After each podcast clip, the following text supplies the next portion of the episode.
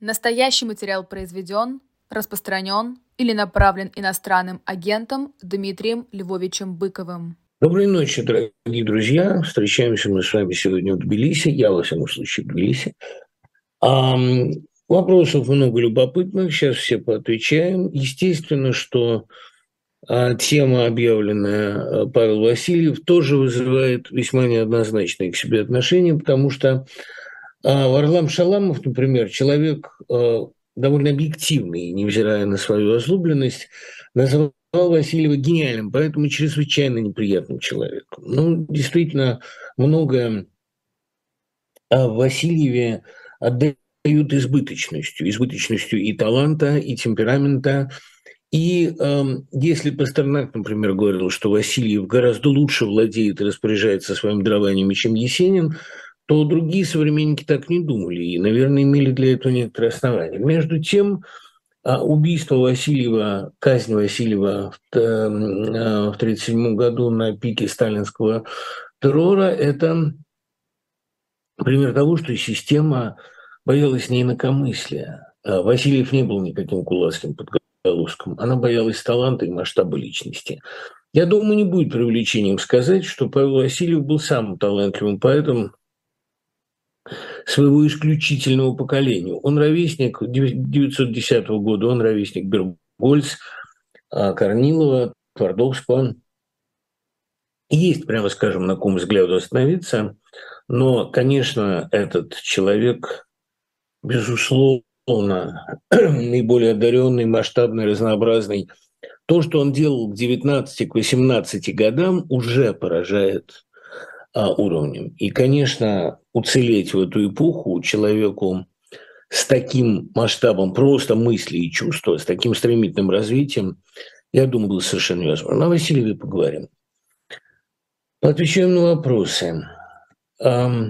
Кудрявцев в новом ЖЗЛ сказал, что иммиграция – важный экзистенциальный опыт, как это, ну, Демьян Кудрявцев имеется в виду, как этот опыт изменил вас, что новую в себе заметили по прошествии года в Штатах – мне кажется, что несмотря на ужас войны, вы стали счастливее. Или уж не то, что счастливее, но, понимаете, я могу себе позволить многие вещи называть своими именами. А надо мной не висит постоянный ужас ночного звонка. А не висит, кстати говоря, в Тбилиси, потому что ну, я довольно много езжу. Я был в Киеве, а, и вообще в Украине много был в июле.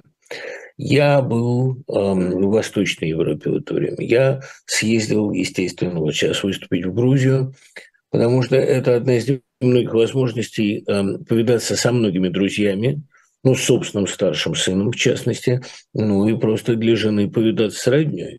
Тоже это, знаете, мы же Кивхишвили, и для нас это э, страна отнюдь не чужая – и вот этот ужас ночного звонка или постоянное ожидание подлости от тех людей, которым полагалось бы закон охранять, вообще какие-то излучатели, которые в Москве стояли, как мне кажется, я писал об этом довольно убедительно, мне кажется, идея Стругацких реализована. Какие-то излучатели безнадежности в Москве точно стоят, и не только в Москве. Как ни рыба, ничего не выйдет. Вот и смотришь из-за границы, полное ощущение, что в обществе есть какой-то сдвиг – Смотришь оттуда, видишь, нет никакого сдвига абсолютно. А может быть, это иллюзия. Но иллюзия очень старательно внушаемая. Поэтому, да, я стал а в каком смысле свободнее. Я стал больше писать гораздо. И мне кажется, лучше писать.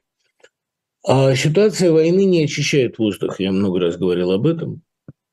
А подонки, те, кто считают, что она очищает воздух. Но многие проступают от многих компромиссов избавляешься, а не заставляешь себя больше а, произносить каких-то ритуальных вещей. А я их произносил не потому, что меня тут заставлял, а потому что пока ты живешь в стране, ты с ней более связан, ты более за нее отвечаешь. Когда ты уезжаешь, какая-то пуповина рвется. Ну, я все равно не чувствую себя в эмиграции, потому что последние 10 лет моей жизни, а может быть и последние 15, я проводил в Штатах там по 3-4 месяца подряд – придумывал книгу в России, а писал ее в Америке. И э, потому что э, постоянная внутренняя оглядка на внутреннего цензора, постоянная давящая на себя плита здесь не чувствовалась. И А, преподавал я здесь много, друзей у меня здесь было много. Вообще много было работы, как и сейчас. Поэтому я, так сказать, максимально постепенно удалялся от родины. Мне кажется, что правильнее всего действует такой зверек Селевиния, она же Камышовая Соня, открытая рано умершим великим зоологом Селевиным на берегах Балхаша. Она из всех животных линяет наиболее оригинальным способом. У нее сначала нарастает новая шкура, а потом она сбрасывает старую. Вот Сильвиния вообще мне всегда нравилась. Она похожа на меня. Правда, она меньше вамбата, но она такая же пухлая. И вот что в ней приятно, у нее такое кроткое выражение лица, при этом, невзирая на него, она очень хищно набрасывается на кузнечиков, от нее не уйдешь. Она передвигается скачками. Ну и забавный зверь. Ну вот я такая в этом смысле селевиния. Мне кажется важным всегда нарастить новую шкуру, чтобы потом уже сбрасывать старую. И я не то чтобы в эмиграции, а в состоянии свободного радикала, в состоянии свободного странствия а, прожил все последнее время. А, так не бывало, чтобы я в Москве оставался дольше месяца подряд. И либо я путешествовал по России, либо уезжал куда-то за границу. И вот, эм, конечно, ощущение спадающего бремени, оно здесь очень отчетливо. Не говоря уже о том, что просто жить под этими случайными, ну, это нездорово. Жить все время ощущая себя то виноватым, то ничтожеством. И потом здесь люди как-то иначе друг на друга смотрят. А нет вот этой постоянной приглядки, за что бы к тебе можно прицепиться, чем бы тебя можно унизить. А не так ты ходишь, не так ты одет, не так твой ребенок одет. А не за что сделать замечание. И как бы большинство и не старается сделать замечание, стараются наоборот там как себя подбодрить. Когда ты пристально в упор, э, хотя это не очень вежливо, смотришь на заинтересовавшего тебя человека, он, заметив этот взгляд, тебе улыбается. А, а в России, когда ты на кого-то смотришь, э, первая реакция, конечно, да, тебе в морду. Что это ты вылупился-то, а? Ну, да, нормально. Это такая практически э, неистребимая, видимо, разница. Ну, э, в стране несвободы а в нищей стране никто вам след не смотрит с любовью, сказано у Бродского, и сказано довольно точно. Я думаю, что, да, вообще Бродский, когда стилизовался там под итальянцев, под испанцев, э, он как-то становился, ну что ли, точнее и свободнее. Так что да, наверное, я и многие другие стали выглядеть несколько лучше. Не могли бы сказать несколько слов о Бернсе, а точнее чувстве тоски, о котором он пишет, каким образом Бернс влиял на Матвееву. А, прямых влияний не было. Вообще Матвеева, ну, как и Долина, в частности, из всех томов лирики Маршака больше всего любила третий, то есть переводческий. А, я думаю, что Бернс не влиял напрямую, но тоску вы упомянули правильно. Несмотря на такую прокламированную жизнерадостность, немножко подкрепленную всегда алкоголизмом, Бернс, конечно, поэт тоски, есть даже такой термин «шотландская тоска», ну, как древнерусская тоска. Шотландская тоска – это тоска таких вересковых полей. Ее глупо было бы сводить к национальным или социальным причинам, еще глупее к биологическим, таким похмельным. Но, понимаете, любой, кто бывал в Шотландии, а любой, кто читал э, шотландские песни, шотландскую поэзию, знают вот эту тоску а, туманных полей вересковых. Ведь и Стивенсон шотландец, и вересковый мед шотландская легенда.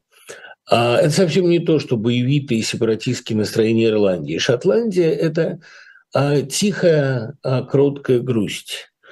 Отчасти, может быть, это пейзажем детерминировано, а отчасти, может быть, потому, что это а, какое-то самоощущение отдельной жизни внутри большой империи. Шотландия ведь очень отдельно все-таки. Она совсем другая. Она немножко, мне кажется, шотланд, шотландский характер готичностью своей немного напоминает белорусский. Вот эти вересковые болота, это да, это э, силы зла царствуют безраздельно. Роберт Бернс – это поэт а не столько радости и застолья, сколько это поэт меланхолический. И, как ни странно, главная причина меланхолии – это тоска возраста.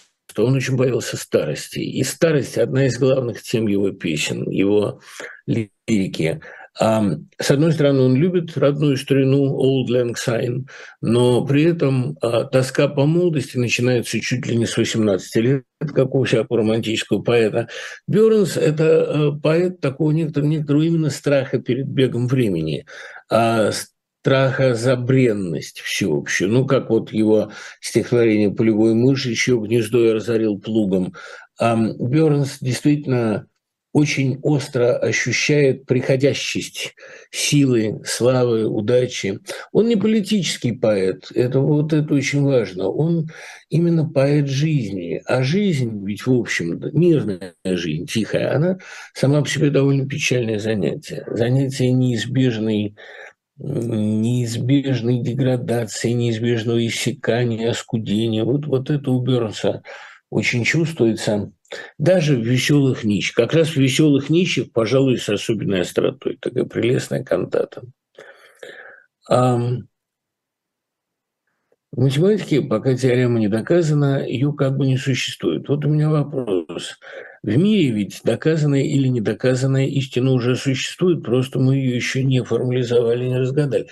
Ну, Мирон, э, вот именно на этом ощущении стоит вся поэзия – а то, что та же Матвеева сформулировала с предельной ясностью. Все сказано на свете, несказанного нет, но вечно людям светит несказанного свет. А в данном случае несказанное – это именно еще не сформулированное. То есть мы чувствуем все практически, что, что в мире есть, но нас привлекает возможность договорить, доскрести до дна, доформулировать до конца.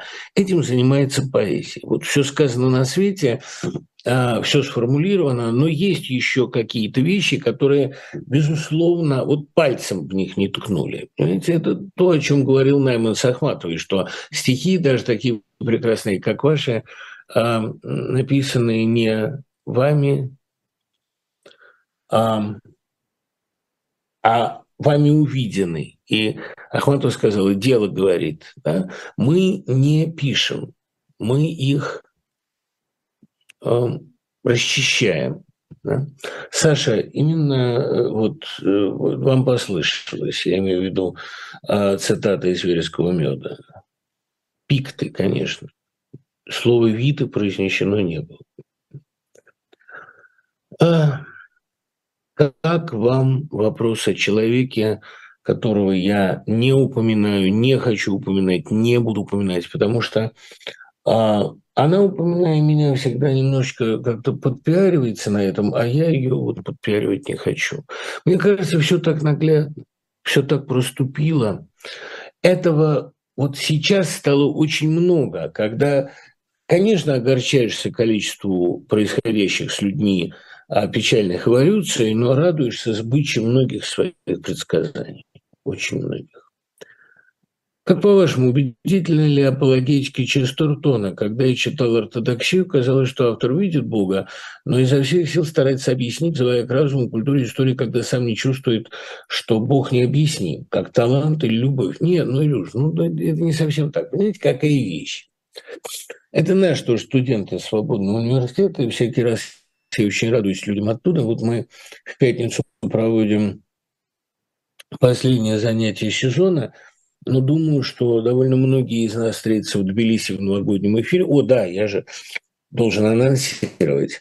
А, два часа ночного эфира у нас в новогоднюю ночь с полуночи до двух, как всегда, традиция продолжается.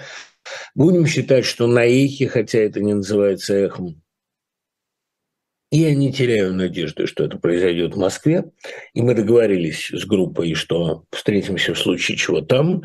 Но если не в Москве, то встретимся в Зуме. А, понимаете, меня часто попрекают хорошими прогнозами.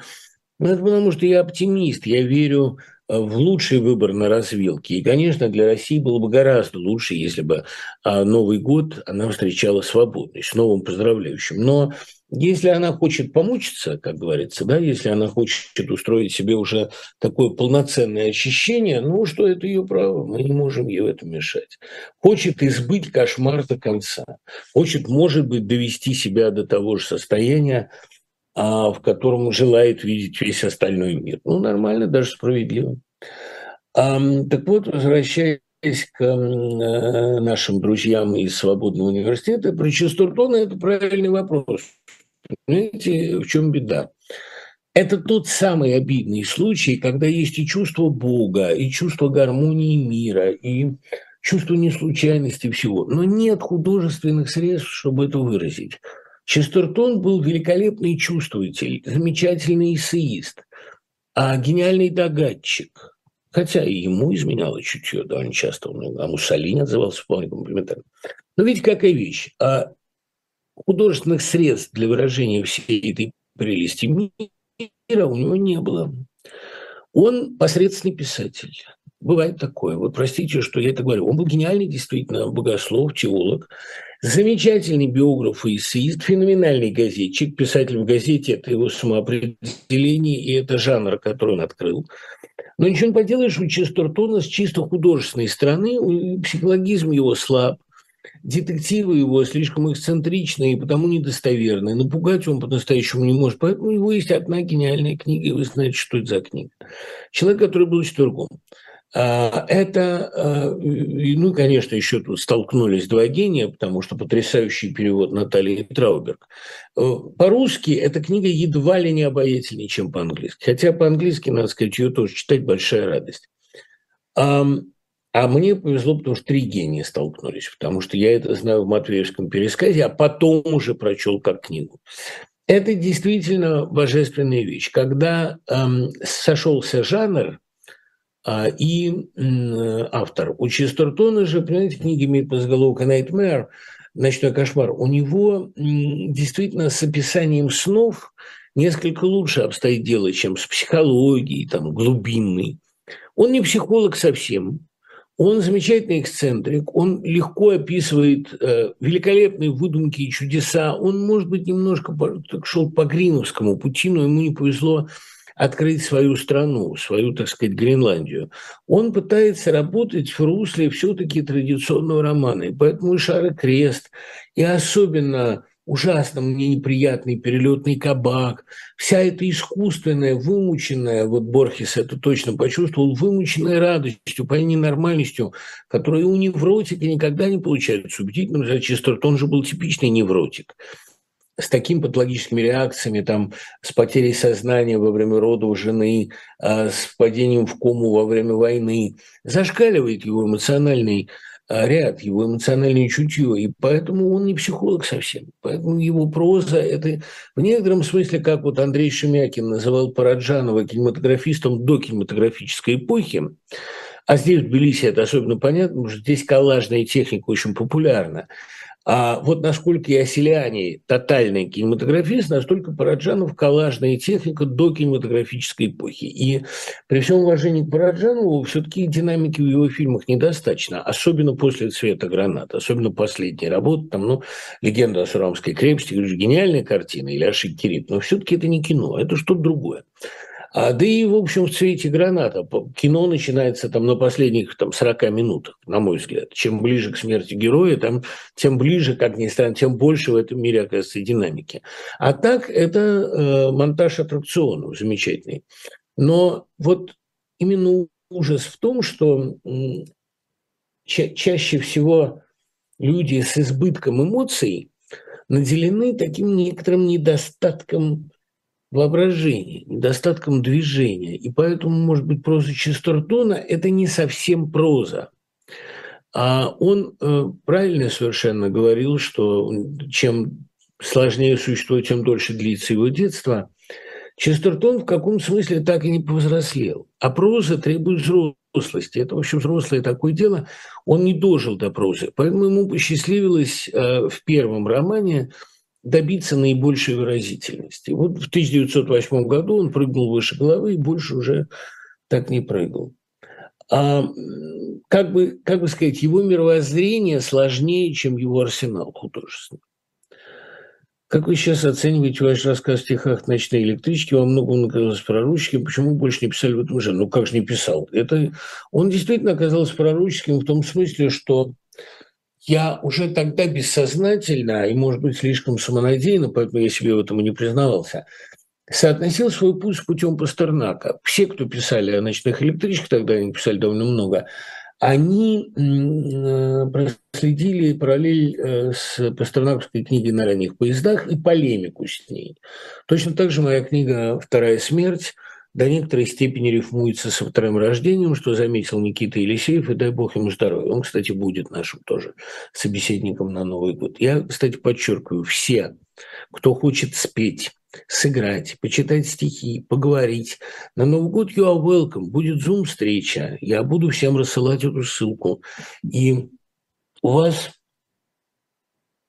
будут свои пять минут славы в прямом эфире. Вы сможете поговорить, рассказать свою историю, поделиться опытом, пристроить КТ или там э, надоевшего партнера. Давайте, давайте откроем такой second-hand для КТ, надоевших партнеров – не понимающих родственников, это может стать хорошей рубрикой. А, ну, клуб одиноких сердец, он и есть клуб одиноких сердец. Клуб одиноких сердец сержанта Быкова, видите, даже звание совпадает. Так все это остается в силе, и все это так и будет. Как вы относитесь к людям, которые желают вам смерти? Имею в виду многочисленные украинские паблики, где пишут «желаю всем хорошим русским, чтобы все их дети погибли». Знаете, желают этого, как правило, даже как страшно эти, цитировать эти ужасные вещи и повторять, желают, как правило, люди, которые этого не пережили. Потому что люди, которые пережили утрату детей или матерей, они такого не желают никому, даже лишнему врагу. И уж, конечно, меня подавляющее большинство украинцев не воспринимают как личного врага. Они все-таки знают обо мне достаточно и знают, что я от путинского режима тоже как бы принял свои плюшки, но достаточно серьезные, достаточно а, такие, дать врагу свинцовых плюшек и начиненных горючей смесью пирогов. Но есть ли у меня некое раздражение против вот этого тотального желания видеть всех хороших русских мертвыми? Я не могу приветствовать людей, которые желают мне смерти. У меня есть несколько предрассудков. И, кстати говоря, в человеке очень многое определяется не только рассудком, но и предрассудком. А я понимаю, что Россию спасет поражение в этой войне. Но я не желаю ей ни масштабных разрушений, ни масштабных смертей. Вот меня в одном интервью недавно спросили, готовы ли вы донатить на ВСУ? Нет, не готов. Не потому, что это а, меня пугает, что я боюсь там каких-то проклятий, травли. В конце концов, проклинать меня больше, чем проклинают, уже вряд ли будет кто-то. Но у меня есть какой-то внутренний предрассудок. Я готов донатить на беженцев сколько угодно. Но вот донатить на а, убийство хотя бы и людей, которые пришли с огнем, с оружием на чужую землю. Я почему-то не готов. Хотя я понимаю, что с украинской стороны эта война имеет характер сугубо оборонительный и сугубо, в общем, благородный и справедливый. Более того, что ВСУ защищает в том числе и меня. Я это понимаю прекрасно. Как понимал я в 93 году, что ельцинские танки защищали в том числе и меня. Я брал ответственность за эти танки. Сейчас э, я прекрасно понимаю, что за Украиной вся моральная правота. Морально Украина уже победила. Но когда мне начинают э, с Украины писать, что, значит, причем писать очень подло, с какой-то сознательной подлостью, которая выдает все тот же экстаз падения, да, что нечего нас учить украинской литературе, хороший русский, тот, которого не видно в тепловизор, а вот, вот это все. Понимаете, желаем Быкова оплакивать своих поганых детей, вот дословно. А не будет этого, не придется мне их оплакивать, не сомневайтесь. Но проблема в другом. Проблема именно в том, что люди чувствуют свое право так говорить и думают, что им это все скостится. Нет, не скостится. И люди, которые желают мне смерти, не вызывают у меня ни понимания, ни сочувствия. Они сводят счеты с теми, до кого могут дотянуться. А пусть бы они смерти желали Z-идеологам, но ведь они к ним не ходят. Они не попадают на их страницы. Они ходят ко мне, потому что знают, что я выслушаю, и даже не сразу забаню. Я думал написать, может быть, я напишу такую песню хорошего русского. У меня есть такая привычка остро реагировать на острую тему. Может быть, я напишу такое подражание Симонову. А, я же русский, вам не родня. Я имперец, твари плебей. Сколько раз увидишь меня, столько раз меня и убей. Да? Написать такой «убей меня» в подражании Симону. Может быть, я это и сделаю, потому что соблазн силен. а просто, э, ну, хочется уже немножечко вдарить всем этим ребятам, которые а, именно чувствуя право, чувствуя, что украинцам сейчас позволена абсолютно любая риторика, они сводят счеты с единомышленниками, с теми, кто все эти годы в России этому режиму противостоял. Да, недостаточно эффективно, но ведь, понимаете ли, это же еще Счастье, что Янукович в тот момент не стал выполнять путинских советов и массово давить своих, как Лукашенко давил своих. Вот оказались у человека какие-то нравственные тормоза. Трусость – это гуманизм. Иногда и трусость выглядит как гуманизм. В любом случае, скажем ему спасибо, что он вовремя сбежал. А в России идет гражданская война, нормальная, полноценная. Россия оккупированная страна. В России огромное количество политзаключенных. И счет идет на тысячи. И вот этот виктимблейминг, раз вас захватили, вы плохо сопротивлялись, он одинаково омерзителен в исполнении любой нации, хотя бы и самой героической. Поэтому э, те, кто говорят, что хороший русский, мертвый русский – они добавляют очков режиму Путина. Я никогда не перейду на его сторону, не рассчитывайте. Но я никогда не буду с пониманием относиться к тем, а, кто желает мне и моей семье сдохнуть. Не будет этого. Не будет вам ни понимания, ни прощения, ни тем более уважения. Да? И тем более мы не сдохнем. Мы вам этой радости не доставим. Я понимаю, что многие делают это не от, не, не, не от злобы. Многие это делают от боли.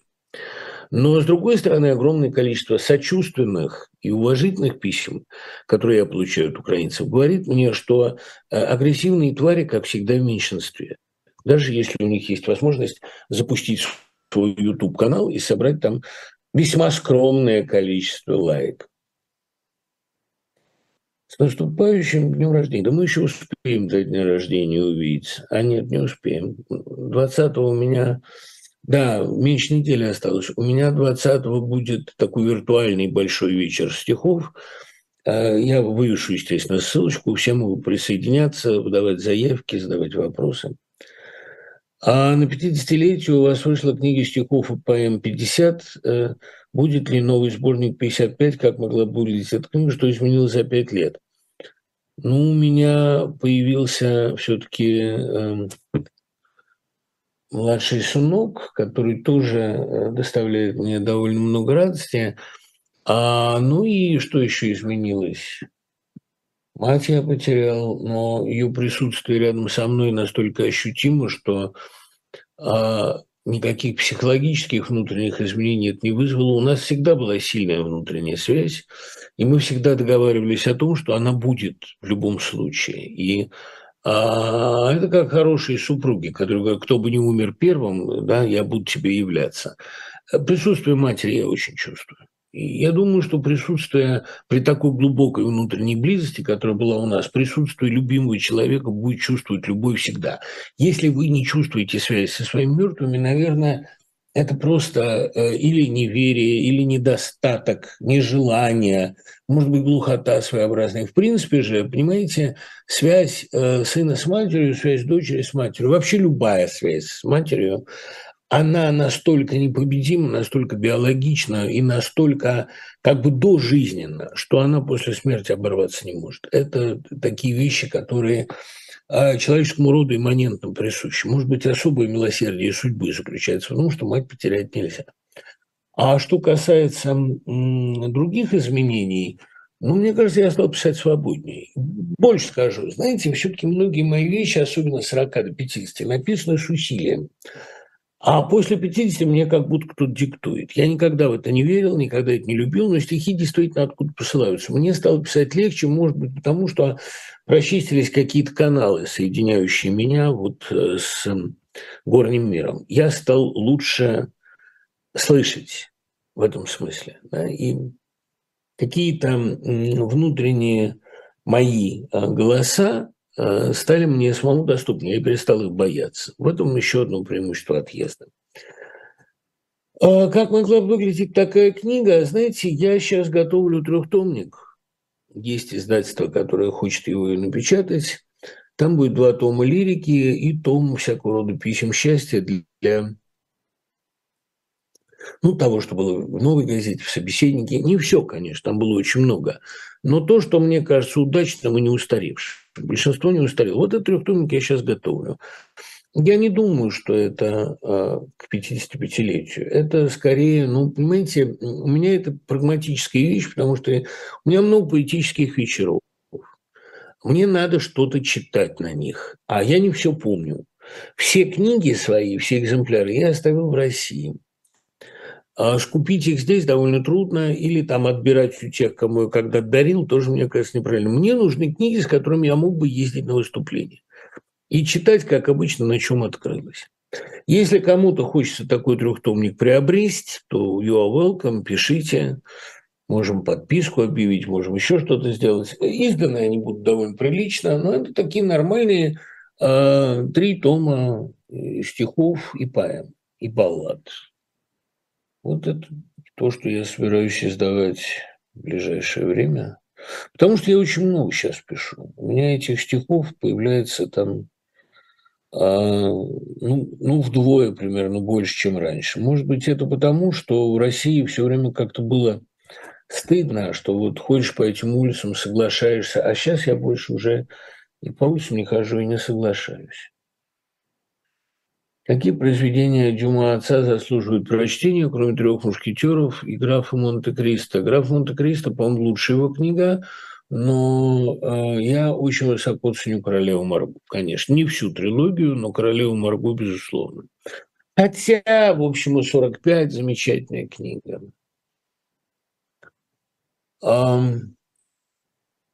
Потом у него был большой метафизический роман о вечном жиде, насколько я помню. Но я... Ну, конечно, надо читать записки учителя фехтования в обязательном порядке. Наверное, имеет смысл почитать его новеллу «Семейство Чинчи», в числе многих его таких историй садмазохистских, но это очень хорошая история. И потом, знаете, ну, «Черный тюльпан» – хороший роман. В принципе, конечно, а, я считаю, что 20 лет спустя лучше, чем «Три мушкетера». И интереснее, и динамичнее, и фигуры там сложнее. Очень интересно проступает Арамис. А для меня всегда важный персонаж.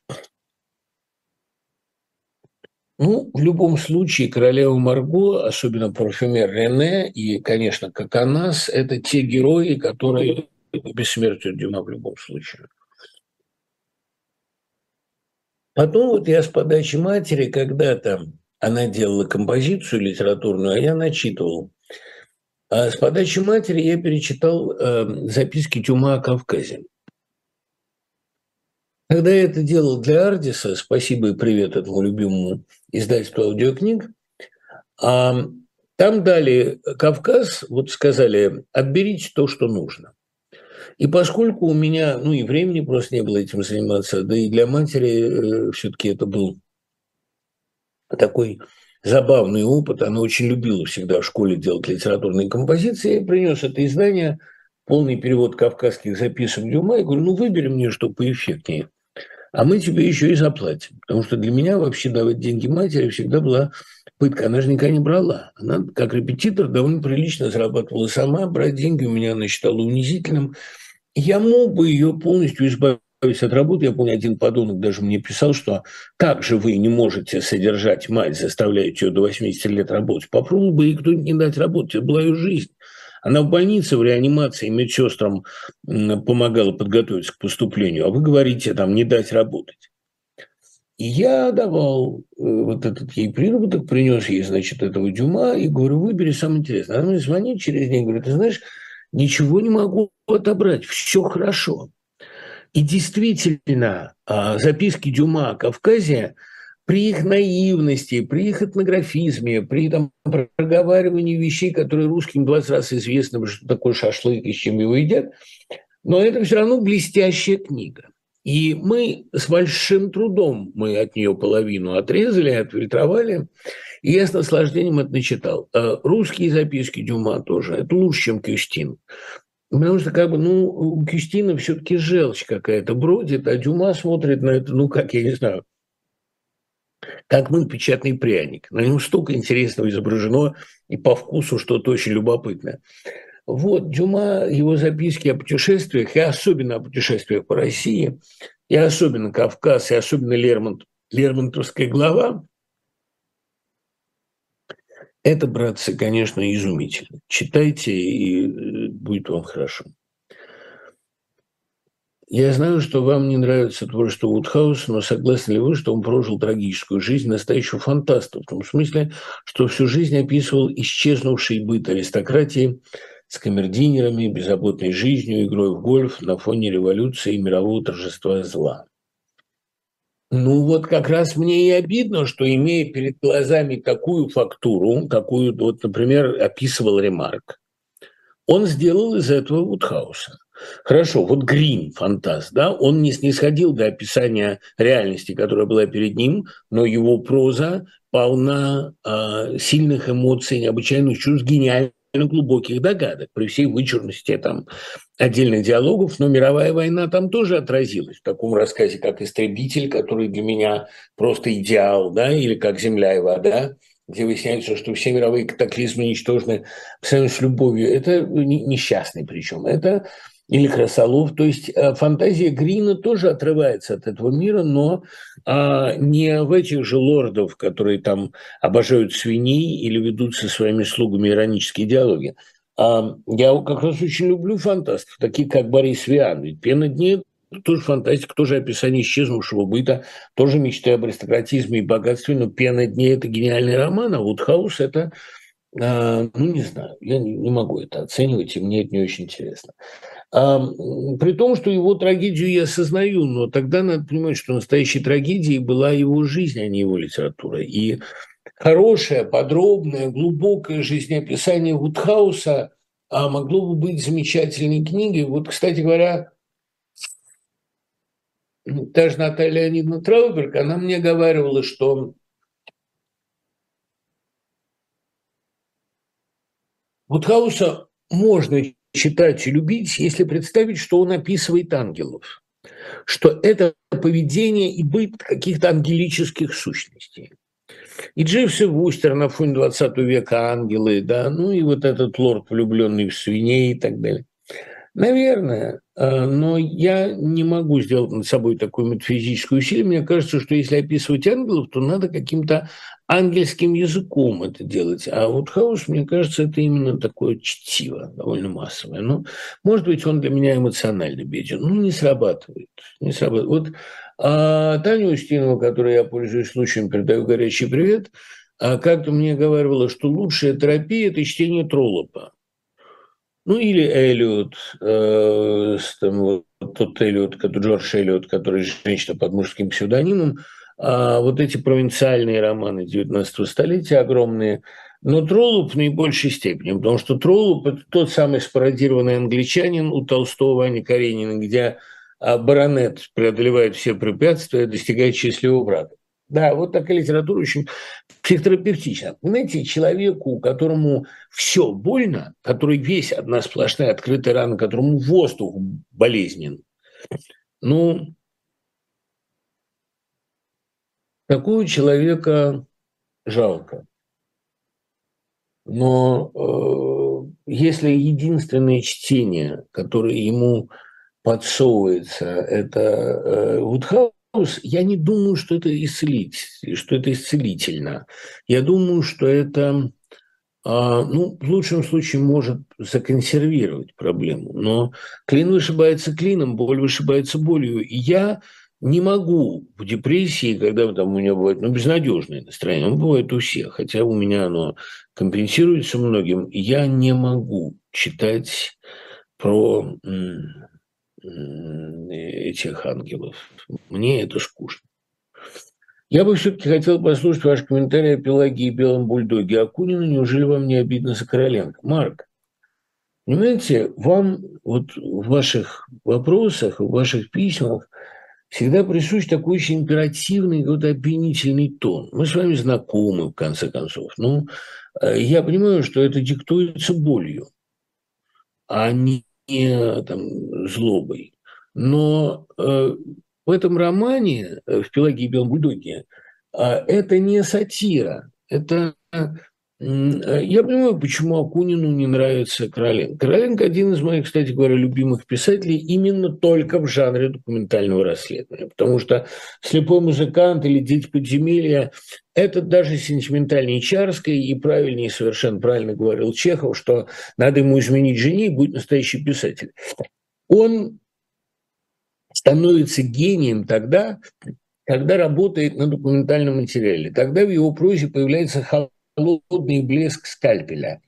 И, конечно, дело мултанских вытеков, ну, как и Срачинское дело, как и квартал, там, дом, дом 13 о погроме, это гениальная документальная проза. Это первая новая документалистика, новая журналистика, задолго до Капота и Тома Вульфа, это первый великий документальный роман. Человек впервые почувствовал недостаточность художественной прозы. Только в конце 70-х годов Адамович это обосновал как а, появление нового реализма или а, как антиреализм, как книгу, которая вот, позиционирует себя в качестве антилитературы, потому что литературный прием на таком материале оскорбительный. Но ведь задолго до Адамовича это сделал Короленко. Потом обосновал Сергей Третьяков, были всякие попытки. Я вообще к Короленко отношусь с преклонением как к человеку исключительного благородства, но, что еще важнее, исключительного таланта. То, как он выведен у Царенко, у Акунина, это никак не следствие неуважения или очернительства. Это высмеивание тех черт учительности, назидательности, а, сусальности, которые в русской идеологической прозе наличествовали всегда – Акунин играет со штампами, а не разоблачает и не гнобит. Он серьезен там, где он пишет аристономию, ну, иными словами, свои идеологические романы. А Пелагия вся – это цикл пародийный насквозь, пародийный в каждом тексте, хотя Пелагия и Красный Петух уже содержат некоторые довольно серьезные любопытные прозрения, те, в которых он, мне кажется, просто не дал себе пойти до конца, иначе бы его эта история завела очень далеко. Поэтому я не отношусь к этому серьезно. Ну, дайте вы талантливому человеку поиграть, в конце концов. Не будем заступаться за Короленко с такой звериной серьезностью, которая ему самому была присуща и а, которая, э, так сказать, ему много повредила. Он и в жизни был такой же чистый, невероятно серьезный человек. Но, э, так сказать, его художественная проза, например, «Сон Макара», она изобличает метущуюся прекрасную душу. Однако я не очень-то э, готов защищать его от Акунина, потому что Акунин не главная ему угроза. Акунин, наоборот, о нем напомнил. А вы спросите, многие ли сегодня читали историю моего современника, одной из самых увлекательных книг в мире. Увлекательных по-настоящему, то что время-то какое было. Нет, я э, признаю право э, значит, Акунина воскрешать Короленко вот таким образом – как и право Коробчиевского вот другим образом воскресать Маяковского. А почему в соборе Парижской Богоматери так подробно и на много страниц описывается собор? Какой в этом смысл? Да вы прекрасно понимаете, какой в этом смысл. Потому что главным героем романа является собор, потому что собор э, – это символ, символ Франции, символ готики, символ Средневековья – Собор Парижской Богоматери – это роман, написанный до шпиля Голдинговского и до собора Гончара. А это роман, в котором строительство собора уподоблено культуре, а, и высказана гениальная мысль. Помните, с какими словами Квазимода на руках выносит Эсмеральду? Убежище, он кричит. Потому что собор дает убежище всем. Тот, кто крылся, ускрылся в соборе, тот освободился от людского гнева, от людского преследования, от закона.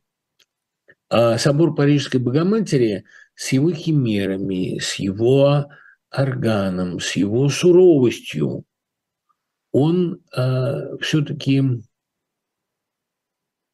символ христианского милосердия. И построен он со всей своей чистотой пропорций, со всей строгостью своего облика, со всеми а вот этими э, причудливыми химерами, он построен как символ чего-то вот противозаконного, вторгшегося в мир, милосердия.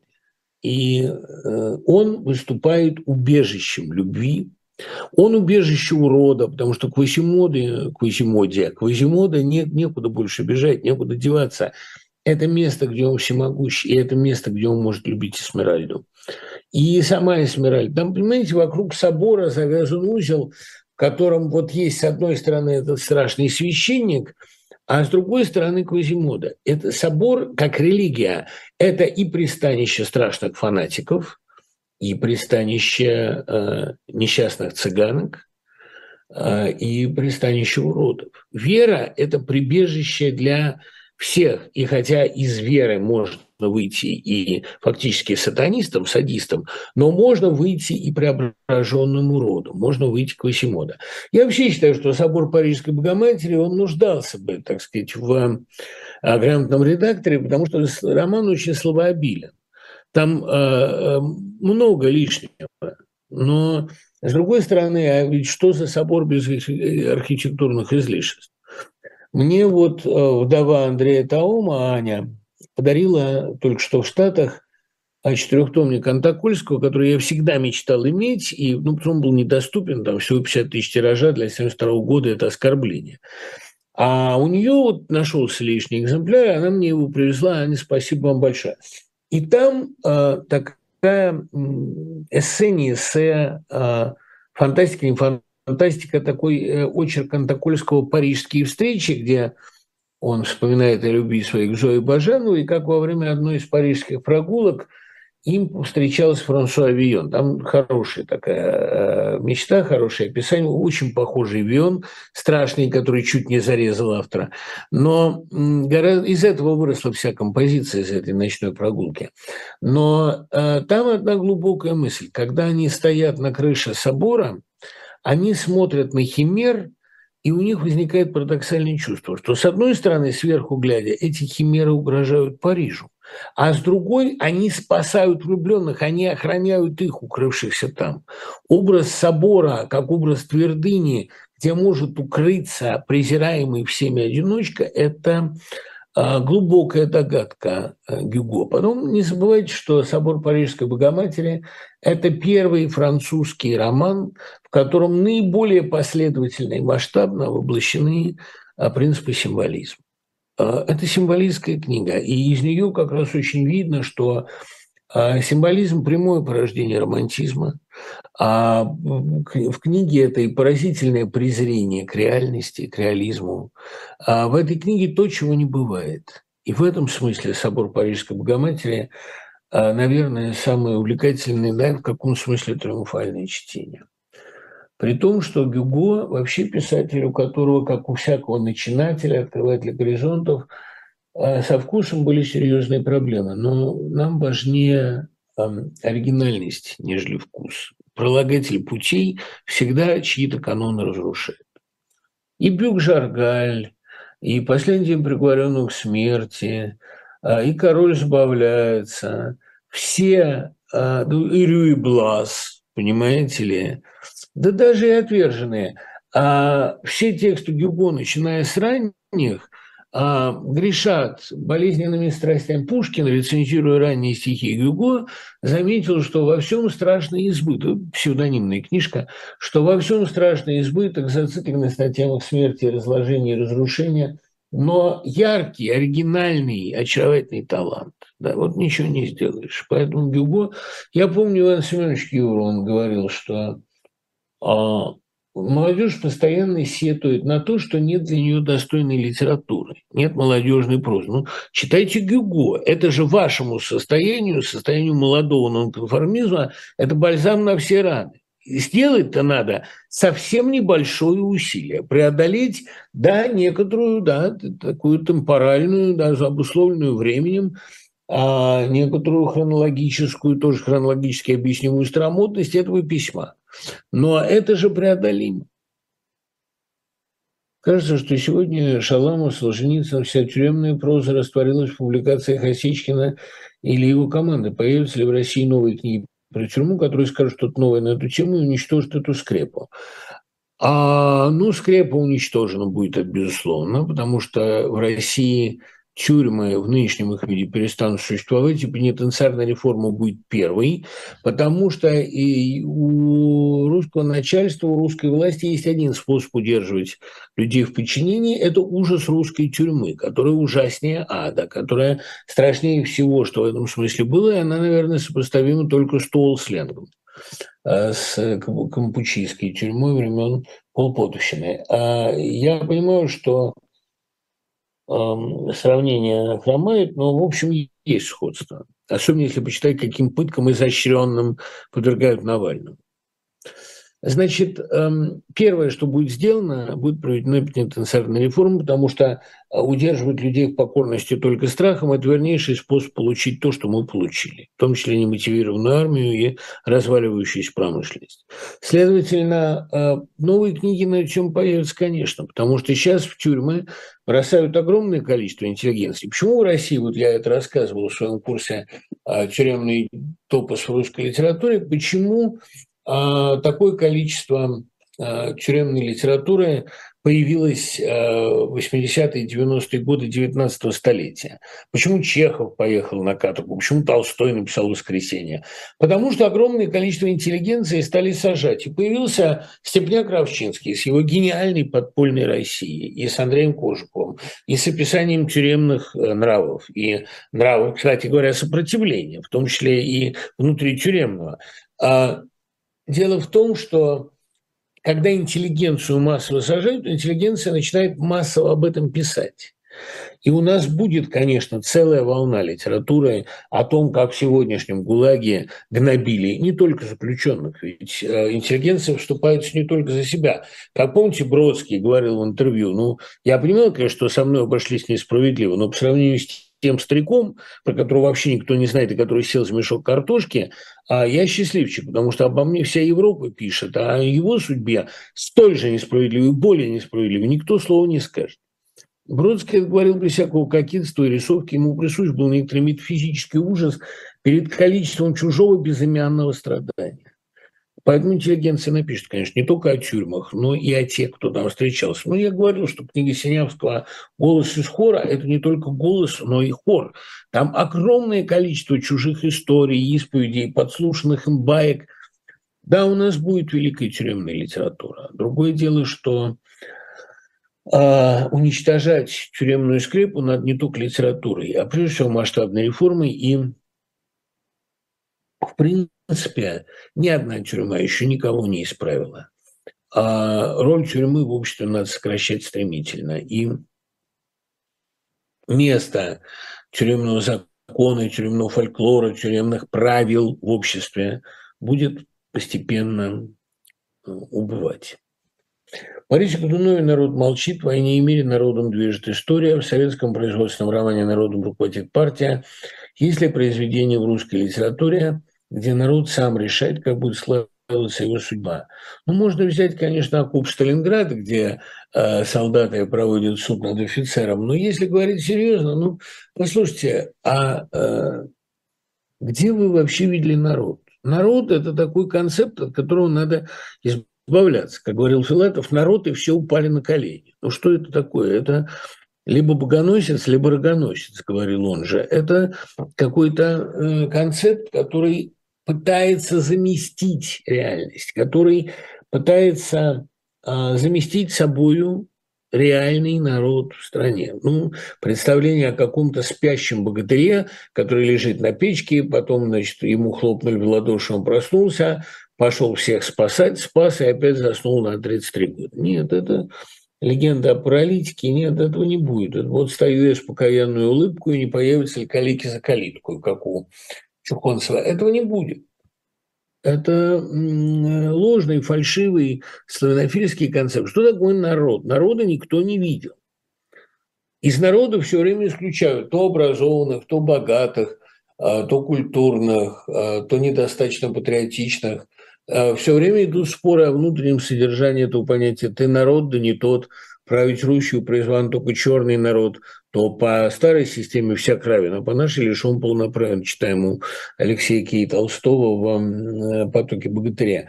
Эти все народофильские глупости э, вряд ли сегодня кому-то могут быть интересны. Э, никакого народа нет. Народ – это такое особое состояние населения, когда оно именно что решает свою судьбу. Но народ-демократ, э, э, вече русское, беспрерывные крики «кто кого переорет» – это тоже не вариант. А народ должен принять на себя закон, и в рамках этого закона дальше действовать. Примет ли он это коллективным разумом или появится какой-то умный харизматик – который его за собой поведет в правильном направлении, это будем посмотреть. Народ при Линкольне, народ при Кеннеди и, допустим, народ при Джонсоне – это абсолютно разные народы. И я не думаю, что сам концепт народа э, должен сохраняться в политическом, назовем это так, э, дискурсе. Э, народничество – это, пожалуй, одно из самых таких, ну, как бы сказать, глупых, наивных заблуждений.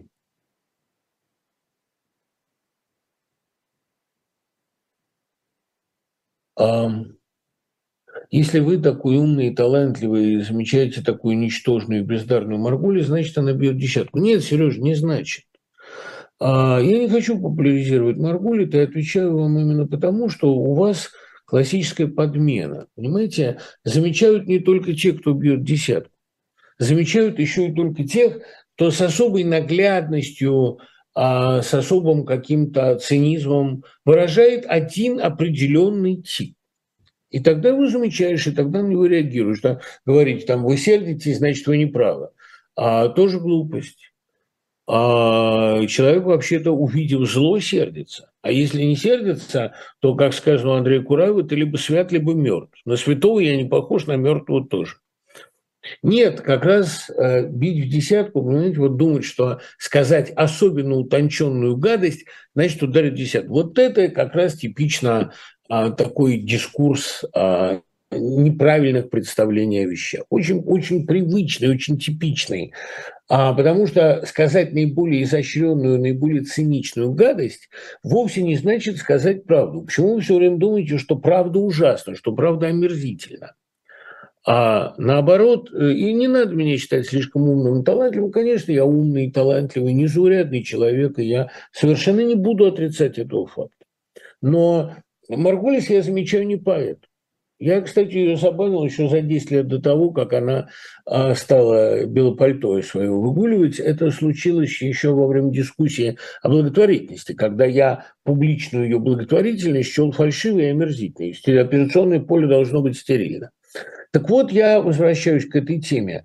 А если я обращаю внимание на кого-то, иногда я это делаю в своих личных целях, потому что в мою коллекцию попалась уж очень омерзительная насекомое, уж очень хорошо иллюстрирующая некоторые мои э, догадки. И вот то, что э, Маргулис, тогда еще мной забаненная в дискуссии о благотворительности, сегодня показала себя с этой стороны, это лишний раз доказывает, что э, я довольно догадлив довольно догадлив. И она бьет десятку только в одном отношении. Она прекрасна в гегелевском смысле. То есть по Гегелю прекрасно то, что наиболее цельно выражает дух явления. Она выражает его с наибольшей цельностью. Ну, как, я не знаю, как, эм, как скорпион наиболее полно выражает дух скорпиона, дух яда. А никакой особенной заслуги в этом нет. Можно ли услышать от вас о творчестве Ковальса?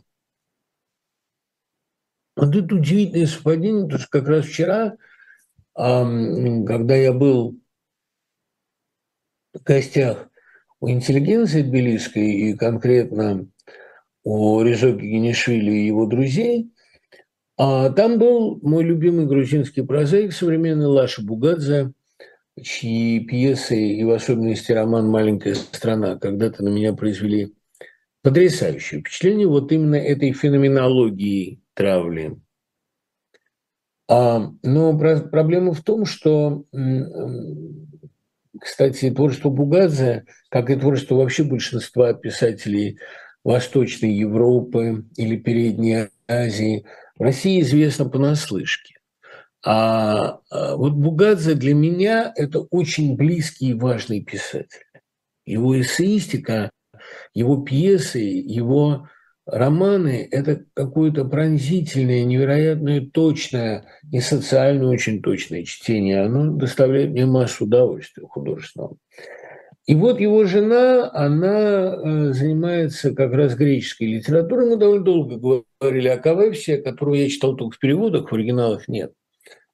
Вот, да и о многих, и о Димитриусе, и о Казанцакисе, потому что греки, особенно в период диктатуры черных полковников, э, дали довольно любопытные произведения, в том числе в изгнании.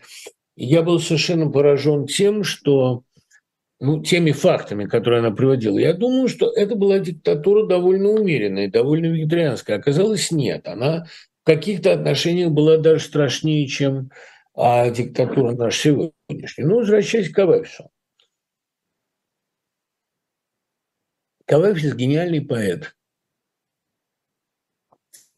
Она мне сказала, что еще и художник, его графики я не видел никогда. Но э, Соня-то знает ей книги в руки, но она подчеркнула, что в Кавефсе очень силен был, а, конечно, пафос одиночества, скрытой, скрываемой перверсии. Вот если Кузьмин, как Лада Панова очень интересно показала, вынес эту перверсию на показ и тем как бы излечился. У него депрессии-то не было у Кузьмина. Он а, рассказал о своей тайне и этим как бы сделал ее не стыдной. Или если стыдной, то а, все-таки радостной. А, вот никак ничего не скрывает, живет самым естественным образом. Для Каваписа все-таки его гомосексуальность была э, бичом. И во многом формирование его лирического «я», такого скрытного, осторожного, основанного на поэтике умолчания, наверное, это определенную роль сыграло. Но кроме того, понимаете, Кавафис живет на той окраине Европы, которую в это время фашизм еще не затронул, но фашизм носится в воздухе, и мучительные его переживания Кавафису э, знакомы. Ожидание варваров – это об этом и сказано, что люди накинулись на фашизм как на новизну, в нем э, попытались увидеть спасение, в нем надежду. Это страшно, да? И в том числе, кстати говоря, это увидели многие интеллектуалы. А э, для интеллектуалов, как вы понимаете, соблазн фашизма имеется всегда, и этот соблазн чрезвычайно омерзителен. Да? Вот идут варвары на город – что же с нами будет? А, а вот теперь оказывается, что они не придут. А что же с нами будет без варваров? Но хотя это самое известное стихотворение Кавепса, оно и не единственное, и не лучшее. У Кавепса есть тексты, на мой взгляд, гораздо более сильные.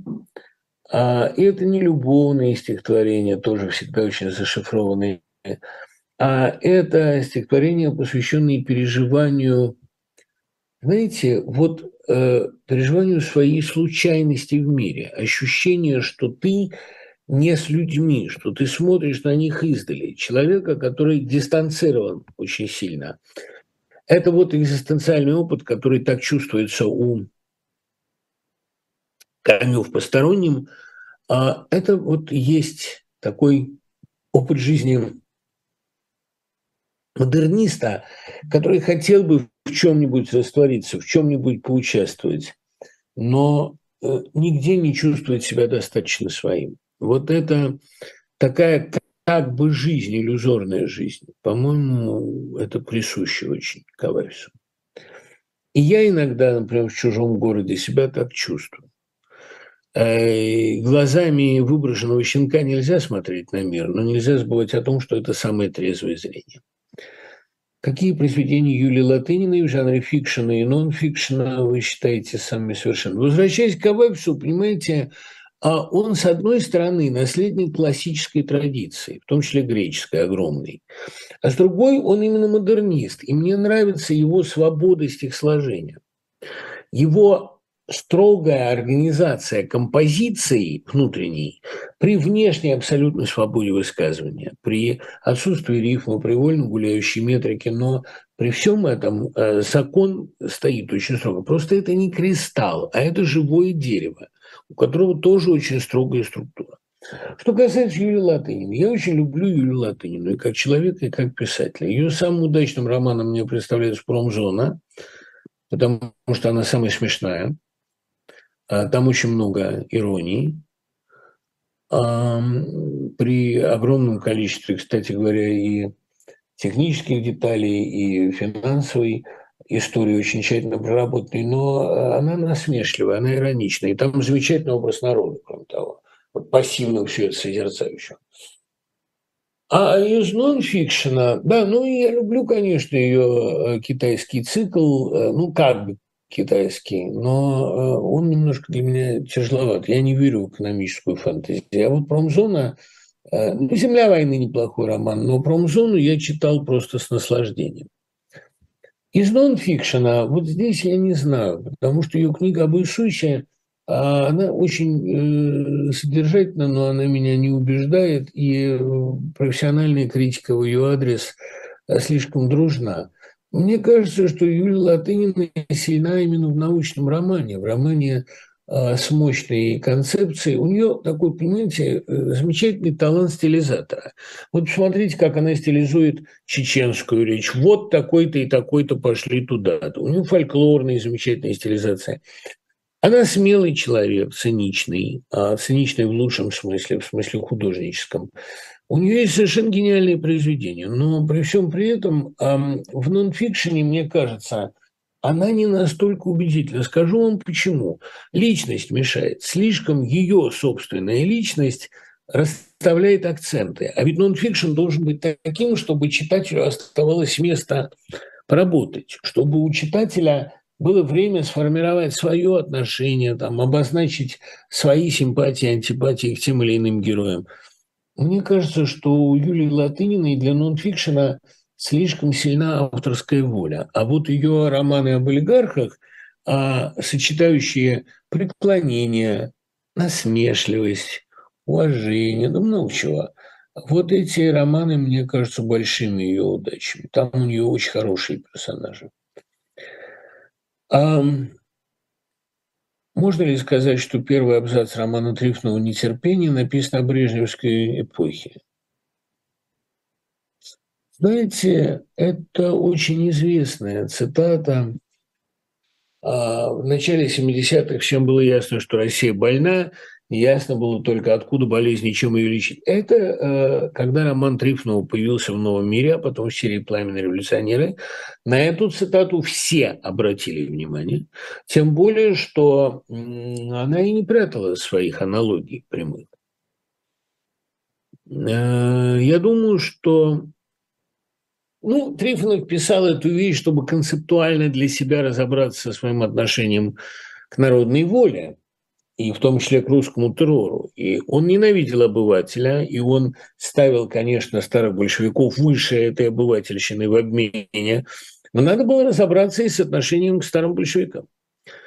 Именно Россия больна, но те методы, которые предложены в нетерпении, они свидетельствуют о нетерпении, они недостаточны, они загоняют болезнь вглубь. Вот это для Трифонова важное признание. На этом для Трифонова кончилось увлечение идеологией его отца, идеологией, не скажу марксизма, но вообще э, идеологией активного преобразования жизни. Он стал смотреть глубже, мне кажется. И разочарованием в революции и в людях революции продиктовано все, что он писал потом, в частности, «Дом на набережной», где вот этот вот профессор уже не выглядит достойной альтернативой Глебову Батону. Конечно, эм, он лучше, чем ну, все-таки и Соня, его дочка, и сам он, они лучше, чище, чем Батон Глебов, Новый Молчалин. Но вопрос в том, что и их правда не права, и за ними нету абсолютного, абсолютного ответа. И поэтому э, «Нетерпение» – книга кризисная. Это книга о любви к Желябову, безусловно, об уважении к Желябову и о недостаточности Желябова, о его конечном поражении.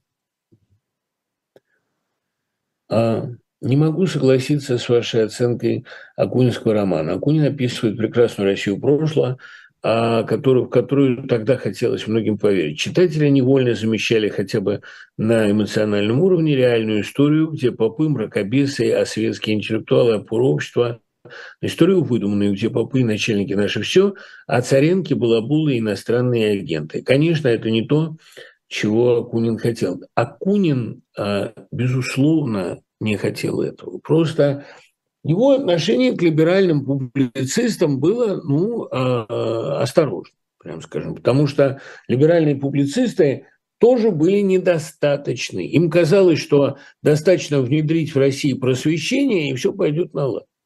Конфликт Короленко с большевиками, а, в частности, в его переписке с Луначарским, был достаточно глубок и достаточно показателен. Но дело в том именно, что им всем пришлось согласить, но не эти дни мы ждали, а грядущие века. Точнее, не эти дни мы звали. А когда пришло осуществление вековых чаяний русской либеральной интеллигенции, первой жертвой этих чаяний пала русская либеральная интеллигенция. Потому что она точно так же эксплуатировала концепт «народ», не вдумываясь в него. И вообще русская либеральная интеллигенция при своем гуманизме, просвещенности, а безусловном альтруизме была, скажем так, мировоззренчески недостаточно, метафизически недостаточно. И в этом смысле я а, портрет Царенко считаю как раз довольно точным.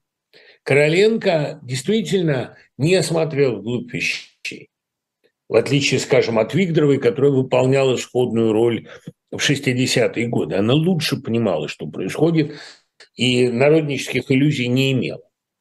А вот, э, да, у Короленко они были, поэтому ирония Акунина оправдана вполне. Да и потом, понимаете, ну чем будем защищать Короленко от Акунина? Короленко надо защищать не от тех, кто над ним иронизирует, а от тех, кто его не знает. Еще раз говорю. Хотя а, любой имеет право на свое мнение. Как вы относитесь к моему и какие его произведения считаете лучшими?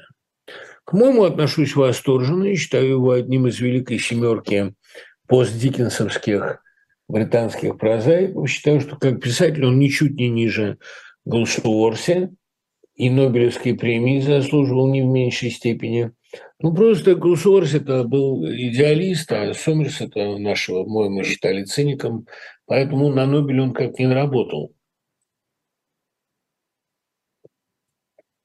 Я считаю, что лучшая его книга «Шендон» или «Британский агент». Вот понимаете, если русский писатель-охотник, охотник за сюжетами, за душами, и душа его собака, ну вот этот архетип русского писателя-охотника Тургеневым введен в обиход – если русский писатель, вот хорошие строчки для стихов дарю, если русский писатель охотник, то британский писатель шпион. Он действительно подглядывает, наблюдает за людьми. Шпионаж вообще любимая профессия британского писателя. Считается, что и Грэм Грин пошпионивал. А, ну, есть версии насчет многих авторов. Я не говорю уж про Джона Ле Каре, который создал современный детектив. Мне кажется, ну, политический, мне кажется, что э, вот эта тема писателя-шпиона, моему очень удалась, не говоря уже о том, что и Шендон – это собрание необычайно трогательных, страстных новелл, когда человек бесстрастный наблюдает за людскими страстями с легким презрением и завистью. Вот это чувствуется. А, конечно, «Безволосый мексиканец» – рассказ, который я могу перечитывать бесконечно. Но особенно я люблю «Непокоренную», последний рассказ об Эшендоне. Да все они там очень хороши. У меня в статье в Моеме в «Дилетанте» подробно переписано, за что я его люблю, пере, перечислено. Ужасно я люблю «Дождь», лучший, наверное, его рассказ а вовсе не ланч, который тоже мне очень близок и симпатичен. Мне дождь, а потом, наверное, вот этот замечательный его Макинтош. Ну и потом, и мне, мне очень нравится у него, знаете, не столько рассказы, сколько наброски к рассказам записи сюжетов книжки «Summing Up», подводя итоги. Это очень здорово. Ну и колониальные истории. Мне очень нравится этот рассказ про а, британского чиновника, забыл, как он назывался, а, который струсил во время восстания китайцев, и жена уехала с ним, и потом от него ушла. Дождалась и ушла. Именно потому, что он струсил. А она, британка, не может жить с трусом, с человеком недостаточно рыцарственных качеств. А, а мне кажется, что это совершенно... Вообще вся весь его колониальный цикл – это тоже открытый им великий мир. Мир Луны и гроша. Я лучшим, что есть в английской прозе, наряду с некоторыми текстами Уальда, считаю э, предпоследний абзац «Луны и гроша». Абсолютно симфонический. Вот это. Я слышал про сына Стрикленда и Аты, что он веселый, красивый, доброжелательный юноша. Я представляю, как он отплясывает ночами на палубе под визгливые звуки концертина над ним бескрайний синий небес, и сколько хватает глаз – чернота и простор Тихого океана.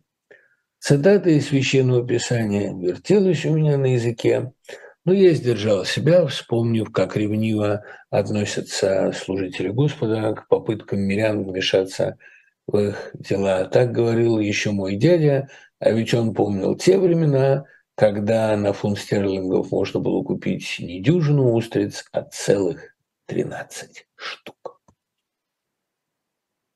Вот вам финальная фраза великого романа о великом человеке. Так, такой финт сделать в конце, такой пошлостью закончить. Не дюжину а целых 13 штук. То есть все тонет опять в филистерстве. Оно побеждает всех.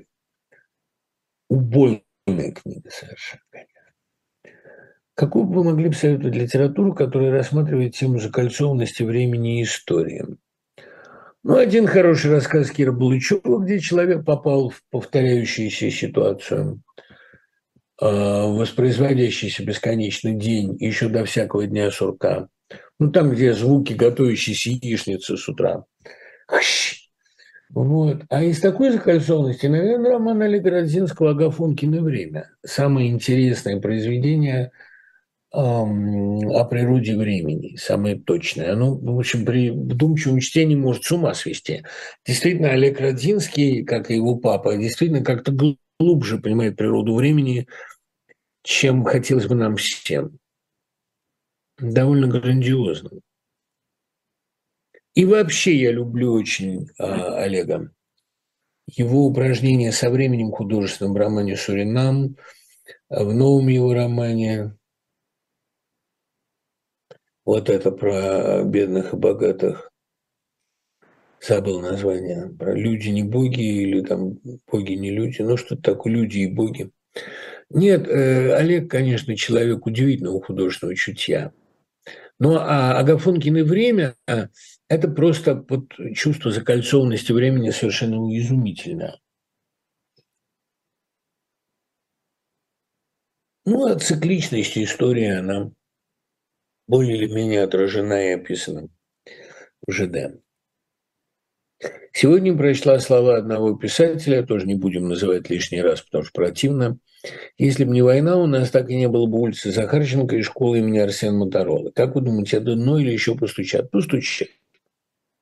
Стучать будут долго. Гамаржова, Гамаржова. Успели ли вы посмотреть «Аватар» или «Путь воды». Отличный фильм для семейного просмотра. Понимаете, не успел, у меня не было времени, мы в Нью-Йорке вот прожили три дня, хотели посмотреть. Но у нас был выбор, пойти ли смотреть «Аватар» или пойти смотреть новый спектакль Крыму. Мы пошли Крыму смотреть, естественно, потому что Онегин, э, спектакль называется «Онегин своими словами», это такой болезненный, мучительный, веселый, такой крымовский спектакль, такой грандиозный, и видеть страшное количество сбежавшихся туда американских интеллектуалов, режиссеров, артистов, которые жаждут с Крымом работать. Вот где был триумф русского искусства. И не попасть, ну просто там буквально люди впритык рассажены в этом залечке, и атмосфера такая, какая была, говорят, на ранней Таганке, когда люди смотрят и приобщаются к чему-то абсолютно новому и волшебному. Вот это было чудесно. Это чудесно. Что такое поэзия для самого поэта? Способ выразить себя, божественное откровение, поверка алгебры и гармонии. Когда вы публикуете или чувствуете, или читаете свои стихи, не чувствуете ли вы себя беззащитным? Так наоборот, я чувствую себя довольно защищенным, потому что мои стихи, они, ну, как бы лучшее, что я умею делать. Это, как говорил Кир Муратова, среди своих картин я чувствую себя как среди детей, которые защищают свою мать. Да, я защищен в профессиональной деятельности, потому что в быту все беззащитны, и тут еще, понимаете, вот жизнь, да, действительно, как любил говорить Бродский, достаточно вспомнить, чем она кончается, хотя это не он придумал эту фразу. В жизни мы проигрываем всегда, а в искусстве не всегда, а в культуре не всегда. И более того, в жизни мы всегда неправы перед стариками, перед детьми. А в искусстве мы бываем правы. Отдельные догадки э, оказываются точными. Как попасть на ваши концерты в Грузии, где они будут? Я не могу сказать, где они будут, потому что я вот передо мной грузинская афиша. Я по-грузински не читаю. Могу тестя спросить, там, разбудить, срочно спросить, как эта улица называется. Да, боги и лишние, Родинскую. Спасибо, Даша, подсказали. Вот. Эм, ну, в любом случае, 23-го лекция 24-го лекция про э, будущее советской, то есть российской культуры после Путина.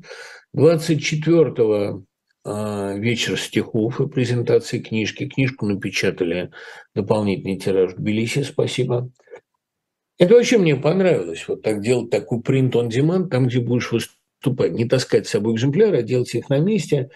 Мы насчет прав с Виталием Кабаковым договорились с первоиздателем, и где могу, я книгу допечатываю.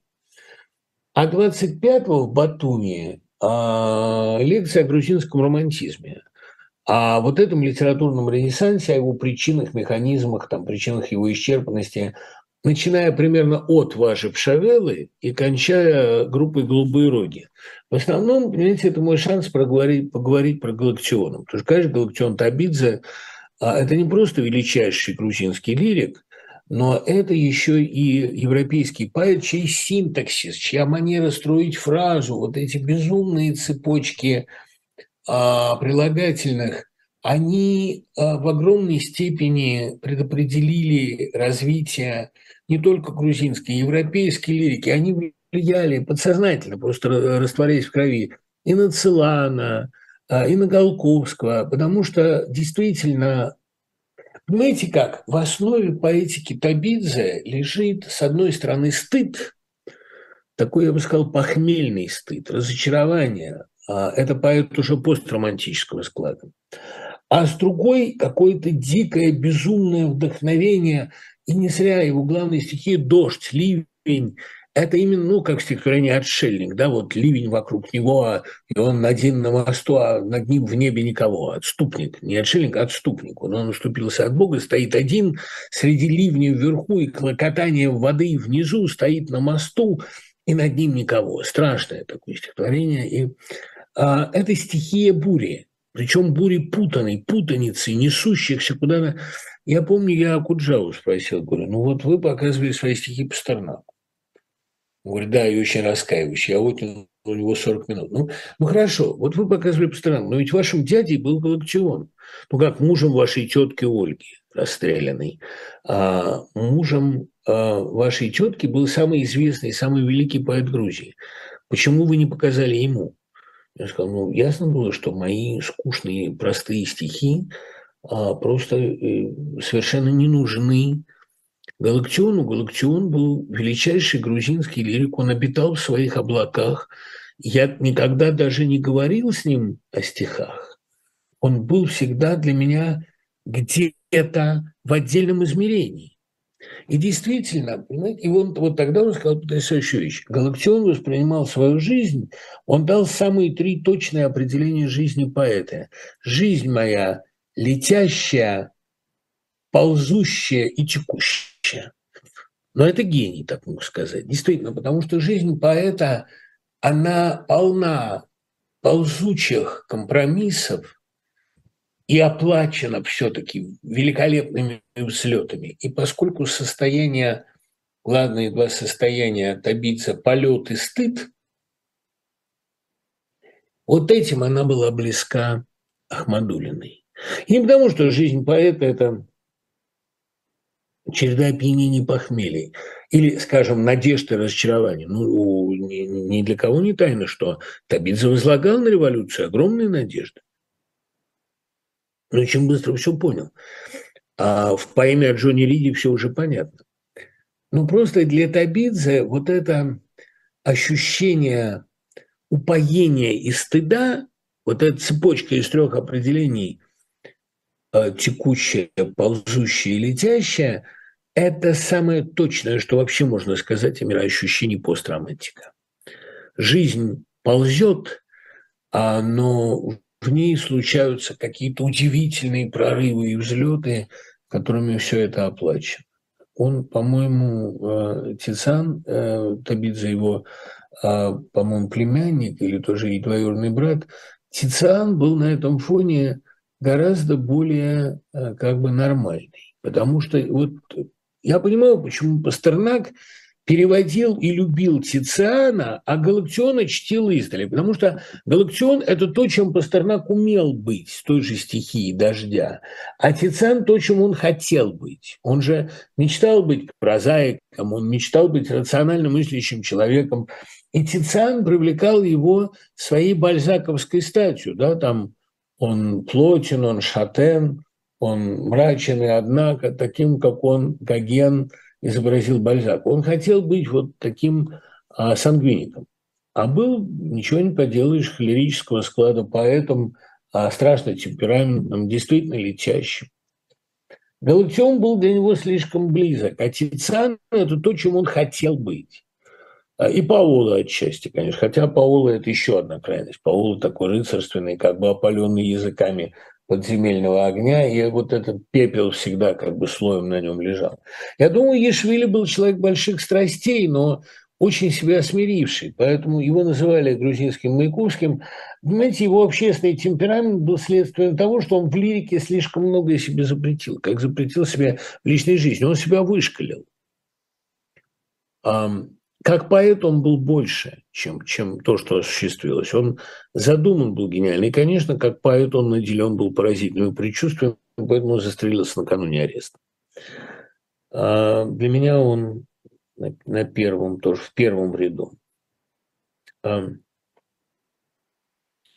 Лена Ефимова, спасибо вам большое за напоминание про Киплинга.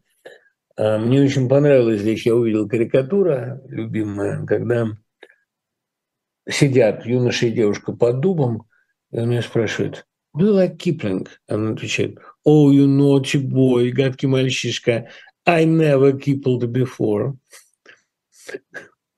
I never kippled. Она, видимо, решила, что Киплинг – это такой род петинга, да, очаровательно. О, Господи, помилуй, сколько прелестных, умных, сложных вопросов – на которые я совершенно не успеваю ответить именно потому, что, ну, а с другой стороны, слишком перекармливать собой тоже, наверное, нехорошо. Так, там... Кто вам ближе, Гегель или Шопенгауэр?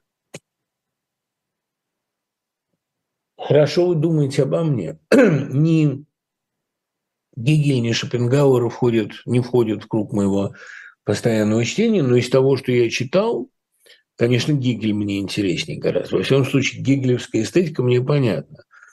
А пессимизм Шопенгауэра меня довольно сильно раздражает. И такой стоицизм, я бы сказал. И историческая теория Шопенгауэра, подхваченная Толстым, вот это равнодействующий миллионов воль, она соблазнительна, но, честно говоря, она мне не очень нравится. Это тоже моя, моя проблема, но ничего не сделаешь.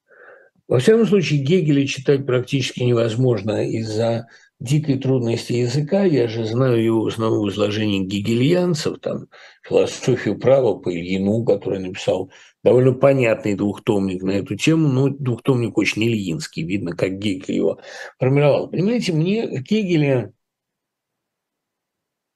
многое не симпатично, вот эта вся идея мирового духа. Но при этом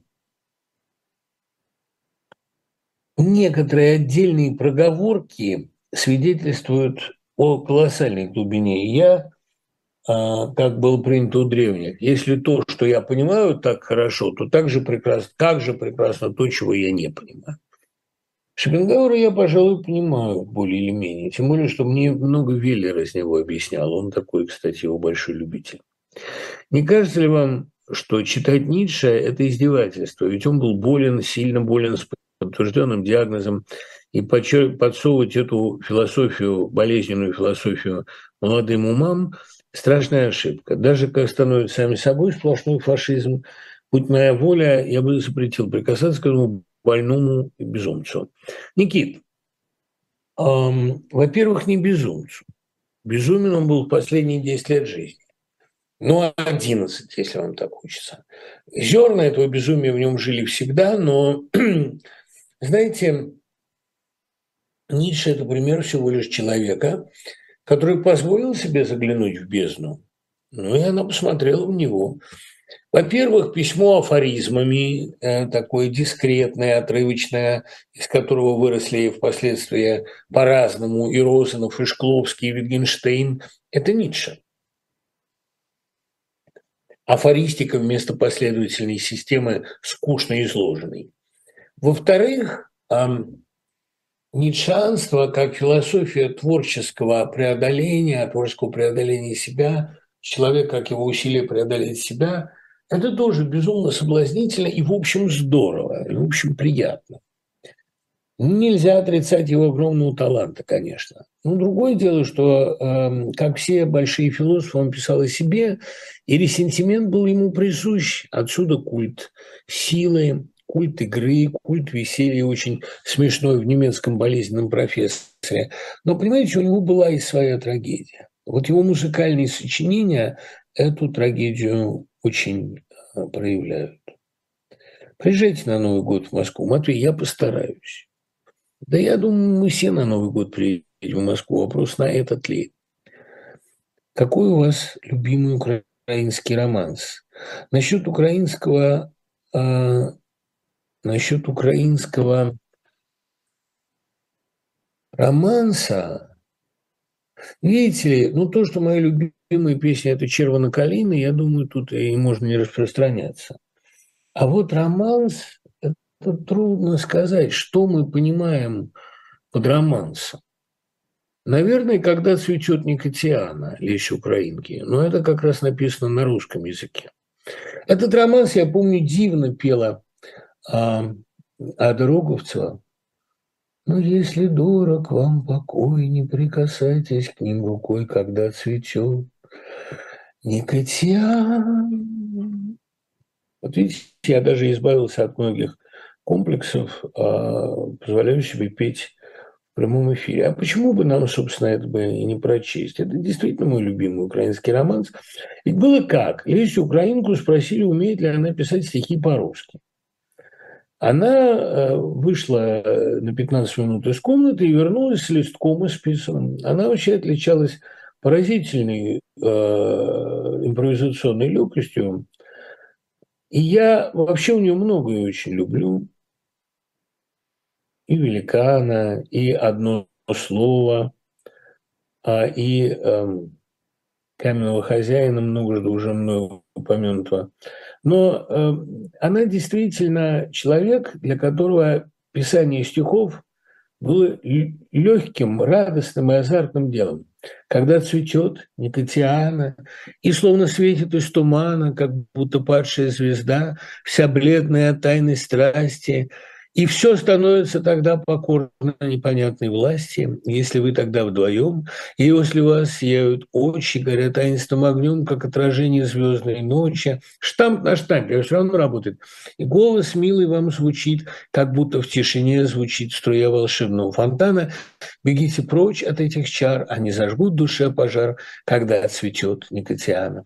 Когда цветет Никотиана, повсюду все полно обмана, опасна ночь и тишина, как то затишье роковое, когда коварная волна хранит молчание гробовое, вот-вот нахлынет звуков рой, и встрепенется мысль, как птица, и вспыхнет в темноте порой воспоминания зорница, как будто неизвестный друг пред вами развернул бы вдруг э, листы забытого романа, ой, если дорог вам покой, не прикасайтесь к ним рукой, когда цветет Никотиан. Знаете, вот при всей, так сказать, штампованности этого текста и сознательно, ну, наверное, стилизовалась там, ну, просто показать, как я умею.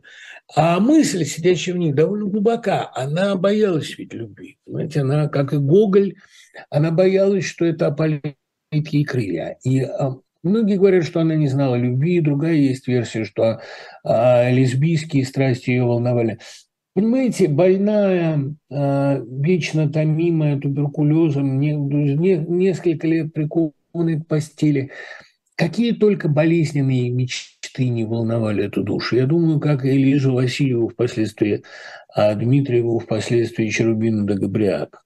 Точнее, изначально Дмитриеву, впоследствии Васильева. Я думаю, что эти больные туберкулезные девушки, которые считали себя некрасивыми, которые волшебно преображались, когда писали и читали, а у них к плотской любви было отношение довольно брезгливое. А к любви как таковой, к страсти, скорее испуганное. Я, я думаю, что почему-то им не хотелось, им почему-то не хотелось а, беспомощности. Для них это было состоянием пассивности все-таки. И вот то, что всегда есть в романсе, внутреннее противоречие, глубокое конфликт, это вот в этом ее романсе есть. А любовь – это та сила, которая вас обессиливает. Любовь – это а, та цена, которую вы платите миру за принадлежность к роду человеческому, но лучше к нему не принадлежать. Вот как бы так я это себе объясняю. А так-то много есть прекрасных украинских романов, в том числе современных. Украинская романсовая культура очень э, широка. И, ну, понимаете, тут, тут же жанровые границы романса нужно понять. Да? А украинская поэзия гораздо более фольклорна, гораздо более опирается на а, фольклорные темы и мотивы, нежели русская, которая все-таки, ну как бы сказать, от фольклора очень далеко отошла. А украинская, она подпитывается все время этими а, животворными корнями. Украинский романс имеет гораздо больше общего с фольклором, чем русский. Русский интеллигентский, усадебный, да, Недостаточно, я знаю, украинских романсов, чтобы об этом уверенно говорить. Ну, поговорим о Павле Васильеве. В чем, собственно говоря, удивительный феномен Павла Васильева. Павел Васильев э, поэт эпического склада, что для XX века редкость. Могу объяснить, почему. А, 20 век стал бороться с сюжетом в поэзии. А баллада стала редкостью, хотя это век больших действий, больших событий. Самое обидное для меня, что столько было действий и сюжета в 20 веке, а отражения всего этого в поэзии не было, это не получилось. Попытки эпические, успешные были, например, у Ляляевщина. И, конечно, у Ляляевщина в огромной степени э, повлияла, э, Сильвинский повлиял на Васильева, тема этого влияния недораскрыта. Вообще с Уляляевщиной Вышло сложно. Явно гениальная поэма, ну, так как бы роман в стихах, в котором, однако, тщеславие и некоторая душевная мелкость автора борются с масштабом его дарования и масштабом материала.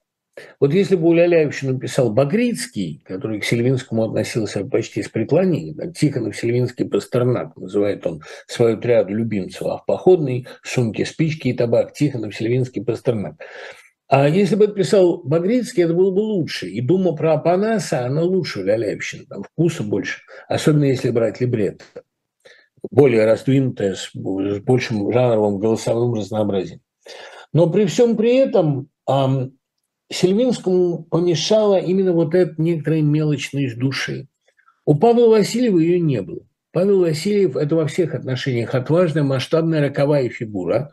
Именно поэтому э, его сверхчеловечность так больно, как правило, отдавалась в его отношениях с людьми. Он был очень высокомерен, иногда жесток, мог ударить женщину, Бывали у него жестокие алкогольные загулы. Ну, в общем, он дело не только в том, что эпоха его вгоняла в определенные рамки довольно жестокие, но а, вспоминает Шаламов его рысьи глаза, его страшную, дикую, необузданную силу. И боюсь, что а, в характере Васильева был иногда тот страшный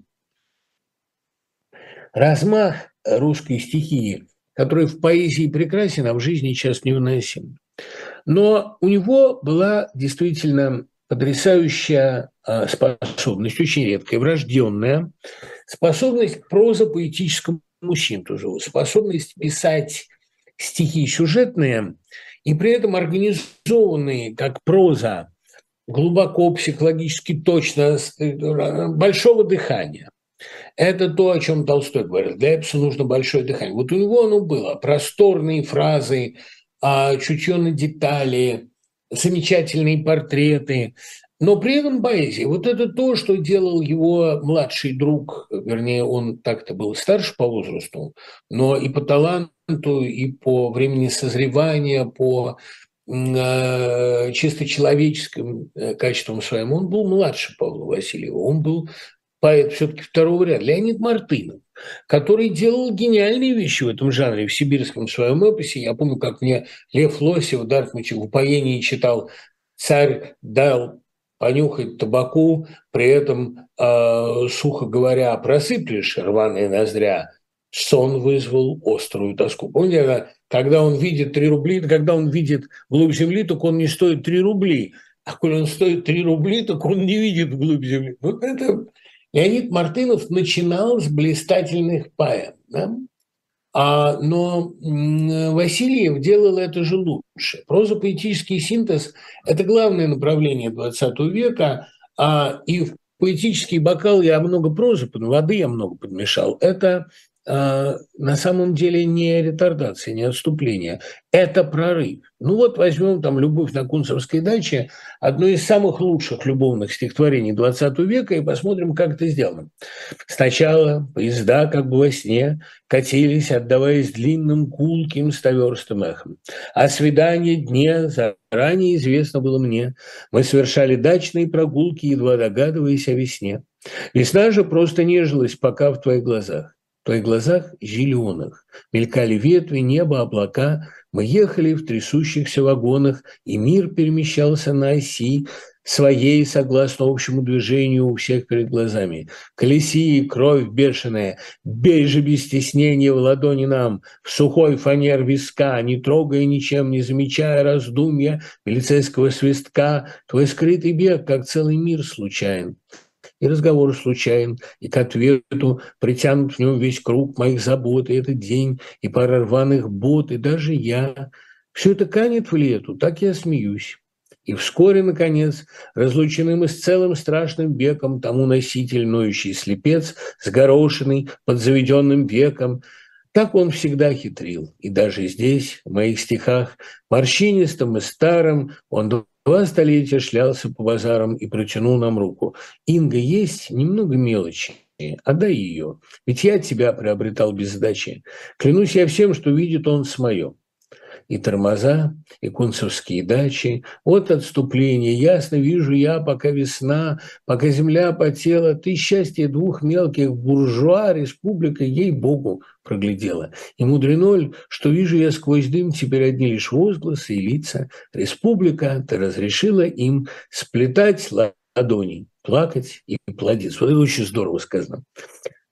А ты не понимаешь слов, ты вся до перышка, падения жаждешь снова, и глазом недоверчиво косясь, себя старье снимаешь и обновы. А комнатка, о, комнатка, сам Бог ее, наверное, вымерил аршином. Она, как я к тебе привыкнуть смог, привыкла к поздравлениям матершинам. Вот вызов совершенству всех Европ. Наполовину в тишину влюбленный, наполовину негодующий, а клоп, застывший, словно поп, перед иконой, а зеркальце разбитое звездой, а фартучек, который не дошила, и вся сама – ты излучаешь женой. Повертываюсь. Я тебя не знал до этих пор. Обрызганные смехом, просторные, как счастье, белизна, меж бедер отороченная мехом, лебяжьей шеи выгнут рука, и алый свет от след от скинутых подвязок, ты тяжела, как золото, легка, как легкий пух полузабытых сказок, исчезло все, и только двое нас, по хребтовине холодок, но ранний, я в тебя нацеливаясь в раз, охватываю вдруг по обезьяне. Жманница, ты туфель не сняла, как высоки, как высоко взлетели, нет ничего. Нет берега и цели, лишь радостные хриплые тела по безразличной мечутся в постели. Пускай узнает старая кровать двух счастий вес, пусть принимает милость таить, молчать и до поры скрывать. Ведь этому она не разучилась. А, ты кричишь, я научу забыть, идти, бежать, перегонять и мчаться. Ты не имеешь права равный быть, но ты имеешь право задыхать. Вот это здорово, кстати, опять сказано. И э, как ни странно, время проникает и сюда, потому что это власть говорит человеку, ты не имеешь права равный быть, но ты имеешь право задыхаться. Почему Пастернак его любил? Потому что здесь, конечно, чувствуется спекторский, да, а вот я не думаю, что Васильев читал полный вариант Спекторского с этими бывшими в Беловике, но потом отвергнутыми э, стихами про всадницу матраса, измученную всадницу матраса уже по-стрешнему вытянув, не выпрямив, несло, но все равно эротическая э, сцена в Спекторском, э, тоже на даче, э, в первой главе, конечно, здесь присутствует. А ты падаешь, ты стынешь, падай, стынь. Для нас, для окаянных, обреченных, да здравствуют наездники пустынь разнуздавшие коней неукрощенных. Да здравствует еще, еще и бред, раздвинутый, как эти бедра. Мимо пусть волны хлещут, пусть погаснет свет в багровых клочьях скрученного дыма. Пусть слышишь ты. Как расцветает рано, тринадцатое, значит быть беде.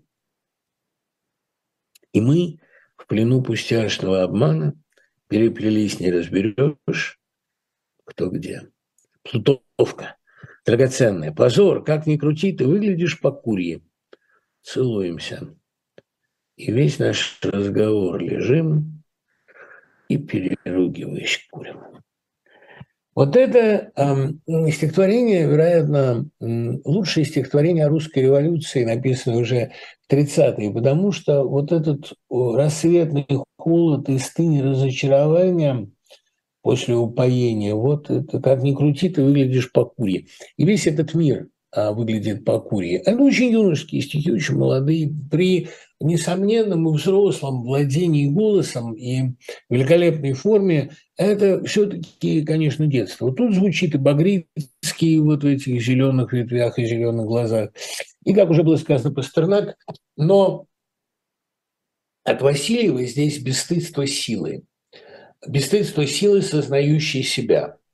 Ну и, конечно, некоторая вульгарность, вот это все там отороченное мехом, но при этом, понимаете, вот что важно, что за всем этим стыдящийся, эм, прикрывающийся грубостью, но все-таки любовь, все-таки страсть настоящая. И девушка эта, вот эта Инга, эм, тут же не случайно появляется слепой. Слепой, который все прекрасно видит, видит не меньше, чем я.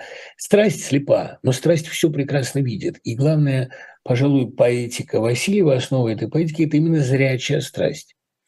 А умение вглядеться и подумать тогда, когда не смотрит и не думает никто. Он поразительно зоркий в этом смысле человек.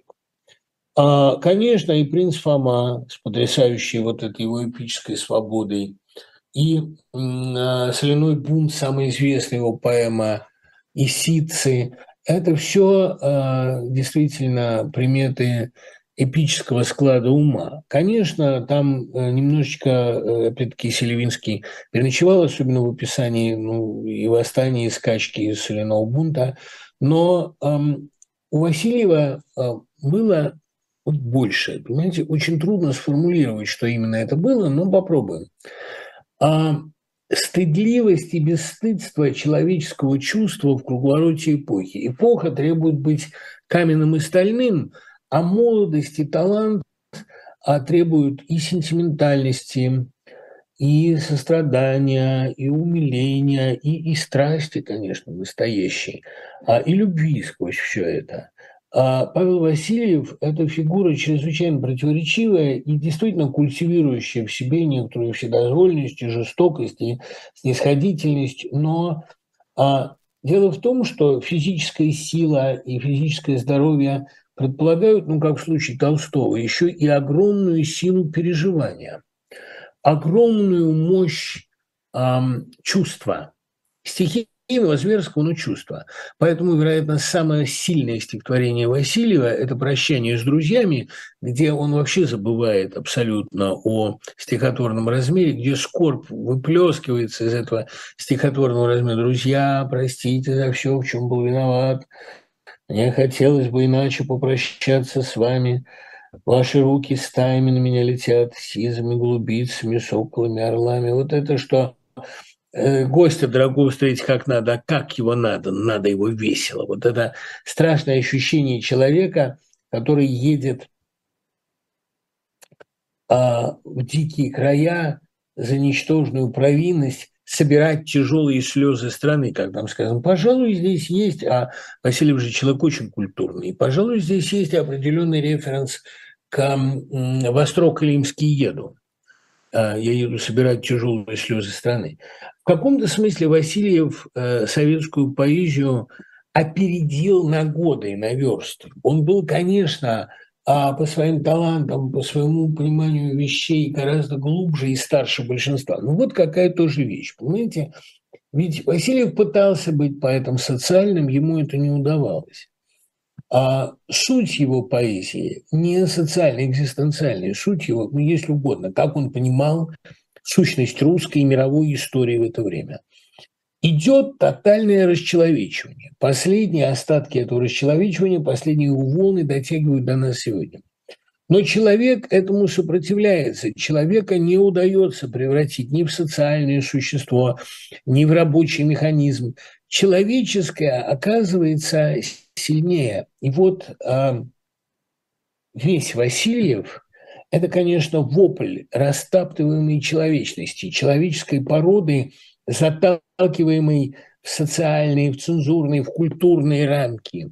Вопль человека, который не желает принимать чужих правил, в котором прорывается иногда в самых э, страшных формах вот это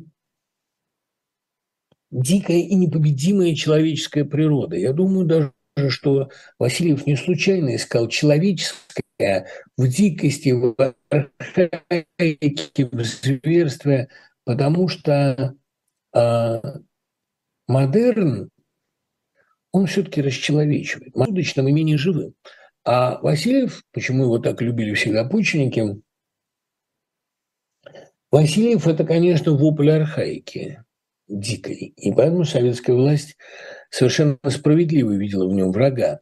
Иное дело, что модерн привел к довольно страшным результатам. А вот в недрах архаики иногда можно было спрятаться, отсидеться, ну, в недрах семьи, например, да, или в недрах любви, или в недрах там какого примитивного языческого пантеизма. Иными словами, путь модерна оказался страшней. И Васильев с его упоением первозданной древностью, стихией, а вольницей, а был последним, если угодно, последним великим поэтом этой архаики. Какие были альтернативы, мы попробуем понять в другой раз, говоря об абориутах.